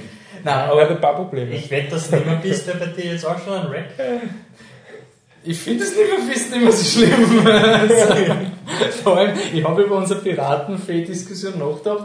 Ich bin mir echt nicht so sicher, ob er wirklich nicht eher empfehlen. Also, Piratenfee. nein, nimmer bist, aber nicht besser ist als Piratenfee. Was habt ihr denn für ein Rating gegeben? Lauwarm? Lau- Er hat einen, einen Empfehlenswert und ich habe einen Lauwarm. Empfehlenswert? Für die Zielgruppe. Nimmer bist. Für die Zielgruppe. Das war der präpotente Podcast, wo der, wo der Grammer unser Zielpublikum, unser, unser Hörerpublikum beleidigt hat, weil er hat ihnen nicht zugetraut, dass er Lost River ein sehr gut gibt, weil sozusagen hat unsere Zuhörer sind zu dumm, dass sie, dass sie checken, dass es im Patrick seine Meinung ist, deswegen ein bemutterndes Empfehlenswert.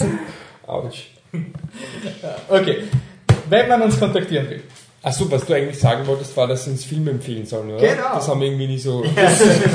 wir könnten ja eigentlich, ne, wir können das jetzt gleich so machen. Wir sagen, wir machen ein Social-Segment, wir machen die einen bis zwei Filme, die wir schauen können im Monat, also aktuelle und halt ein Film als empfohlen mit dran.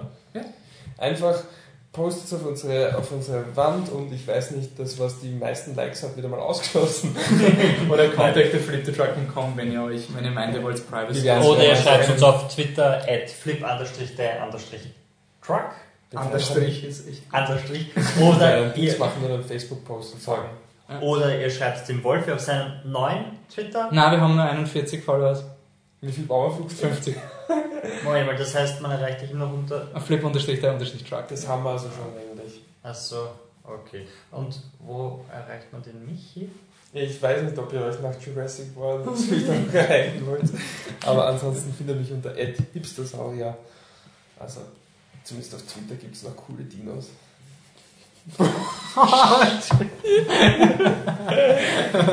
ganz ohne Special, ganz ohne CGI. Aber hipstersaurier. Praktische Effekte, du musst sagen praktische Effekte. Ich bin, ich bin definitiv ein praktischer Effekt, da wurde nichts herumgeschaut. Patrick, wie findet ihr dich? At Existent Coffee. Jo. Dann die erste iTunes-Review kriegt eine DVD von, Mark, äh, von Patrick geschenkt. Fix? Die zweite. Und eine signierte, zweite eine signierte Broschüre von die Gärtnerin von Versailles. Niemand, niemand, das werfe ich euch jetzt mal vor. Niemand wollte unser tolles Also, da bin ich jetzt schon enttäuscht. Dann Ich glaube, vielleicht haben wir das nicht gescheit etabliert. Vor allem, weil Sarah Snape hat schon nach. Nein, es war, es war der Fehler, dass wir nicht Gewinnspiel, Gewinnspiel geschrieben haben, sondern dass wir auf unsere Hörer vertrauen, dass sie den Aber wenn Podcast du hören. Gewinnspiel, Gewinnspiel schreibst, dann filtern sie auf Facebook. Das ist auch. Echt, finden sie dich? Nicht, ja? Also, dann bist du nicht so gut. Also. Gibt Gewinnmöglichkeit? Ist das okay? Du musst uns was sagen wie, wir haben für dich oder Ah, bei uns kannst du bekommen. ah, Bei uns gibt's sowas. Aber das ist jetzt. Preise, Preise, Preise. Das ist jetzt ein bisschen abseits. Also, wie gesagt, erste iTunes Review, ein signiertes Team von Alan Rickman und eine original gepackte DVD von Patrick. Gut, dann sage ich danke fürs Zuhören und bis zum nächsten Mal. Ciao. Tschüss. Und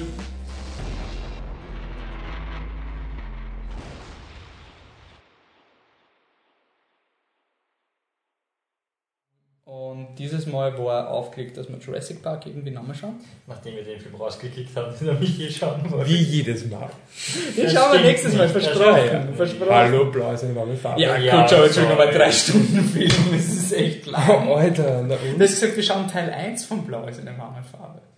Wir reden über die ersten eineinhalb Stunden. Warum? Ja, das ist ein eineinhalb Stunden Film, das kann man schauen. Da kann man drei Stunden. runterbringen, aber sorry. Ich schaue den zweiten Teil vom Film dann einfach nicht. Ich glaube, wir müssen mal eine ultra leitende Social Segment Folge machen. Ich schaue jetzt immer nur die Filme, die sich gegenseitig vorschlägt und einer schon gesehen hat.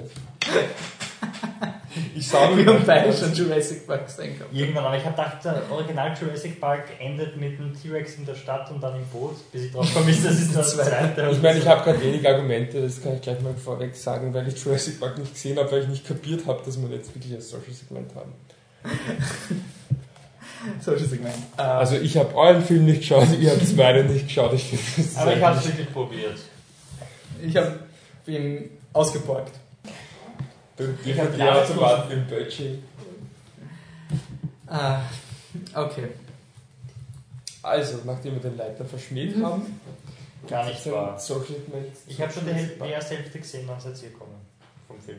Ja, du hast es natürlich super, super eingeplant. Timingmäßig. Ne? Du wusstest ja nicht, wir aufnehmen oder wann Ich hab's- ist. Oder? Hoch zu. Fight! Ich habe es so, wie es mir möglich war, eingeteilt. Das ist nicht ganz ausgegangen, es ist Ja, komisch, weil Jurassic Park ist sich ausgegangen. Ja, und danach wollte ich noch weiter schauen, bin aber eingeschlafen. liegt aber, Ich habe auch Chef vorher Nein, aber das liegt nicht einmal an deinem Film, sondern einfach, weil ich so viel zum tun gehabt habe, dass ich äh, Jurassic Park dann um 10 angefangen habe und wer, wie der aussah und ich deinen eingelegt habe und das war dann ein Film mit Untertitel, weil natürlich ist es ein schwedischer Film. Uh, Ingmar ich oder? nicht nur Hollywood-Filme vor. Uh. Nein, ist sicher eh ganz nett. Sicher eh ein ganz Voll netter. die Aussage. Nein, nein, also das, was ich bis jetzt Nächster. Podcast, übernächster Podcast. Nächster, nächstes Game of Thrones Podcast. Achso. Übernächster habt ihr noch ein paar Wochen dann, ne? könnt, könnt ihr jeden Tag fünf Minuten schauen. Was ist, beim nächsten Podcast schauen wir, da ist dann Terminator Genesis und da schauen wir dann Terminator 2 und sagen mich, Entschuldigung. können, wir, können wir im nächsten Podcast machen. Uh, dann, dann kriegen wir das Battle, welche ist mal schlechter, Terminator Genesis oder Jurassic World. Obwohl, wir sind unvoreingenommen. Der James Cameron hat schon gesagt, dass er, dass er Terminator 5 ist urgut. Hat er gesagt, er, er findet es okay, dass sie ihn machen? Nein, ich finde ihn super, ich finde ihn wirklich super. Ist Ja, aber ist der hat doch Avatar gemacht, also von dem glaube ich genau gar Ja, nichts. aber Avatar, wenn, wenn er so gut ist wie Avatar, sind wir doch zufrieden, oder? Was da Avatar? Der Terminator? Also ja, gut, ich meine, von dem, Also was den wir derzeit glauben, ja. Ja, ich meine, Avatar ist schon weg, oder? Ja. Empfehlenswert sicher. Locker. Also nicht, nicht great, aber nicht so? Ich, ich müsste wirklich nochmal schauen, aber es wäre es zumindest. Ich finde Avatar Oder urangenehm, wenn ich irgendwas, irgendeine ähm, hirntötende Arbeit machen muss, wo ich schon im Automatisierungsmodus so irgendwas auswendig lerne durch wiederholtes Schreiben, das mache ich oft, da ist Avatar ursuper. Weil das ist einfach, da passiert nichts. Das ist so ein Film, der kann so rein, dann hast du ein paar schöne Bilder, dann explodiert mal wieder was und du musst dich aber nicht fokussieren. 2001 funktioniert auch gut. Da passiert so wenig, dass man, dass man währenddessen kochen kann oder so. Der ist zurück. Hat er von euch Barry Lyndon gesehen? Ja, Und? ich finde das ein Meisterwerk. Ist er besser? Was? Ein Meisterwerk oder sein Meisterwerk? Ein, er ist knapp dran an sein, aber definitiv ein Wirklich? Meisterwerk. Ich finde, also, um, ich meine, das kann man rausschneiden, aber ich finde, das ist der Scorsese-igste Film, den er gemacht hat und ich liebe Scorsese. Also ich finde, es ist der Stanley Kubrick-Film, den er quasi unter Anführungszeichen für mich gemacht hat. Das ist so wirklich ein leitender Film. Das ist ein Charakterdrama, ich finde den Zu unglaublich unserer gut. Verteidigung, du verkaufst deine Social-Sequenz immer sehr schlecht. Barry Lyndon dauert drei Stunden. Ja, eh, das ist drei Stunden. Aber ich Nein, ist anschneiden. mir ist nämlich auch empfohlen worden und ich Na, ich habe mir die DVD mal gekauft und dann bin ich drauf gekommen, dass so drei Stunden. Ich finde das, ich finde den Ich bin absolut drauf gekommen, es ist, ein, es, ist ein, es ist ein Period-Drama mit Kostümen. Ja, das ist für mich scheißegal, das ist ein. Charakterdrama. Das ist scheißegal. Aber ja, eh. Aber Also drei das- Stunden ist beim Stanley Kubrick-Film ja eh normal. Ne? Wir können ja gleich als nächstes machen, dann, wenn es dann in einem Jahr dann Was? den schwedischen gesehen Moment das Double Feature mit Blues the Warmest Color und Early. Na, das ist gemein, weil Blues Warmest Color ist echt ein super Film, aber er ist bei weitem nicht so gut wie Barry Lyndon und das ist dann irgendwie gemein. Okay.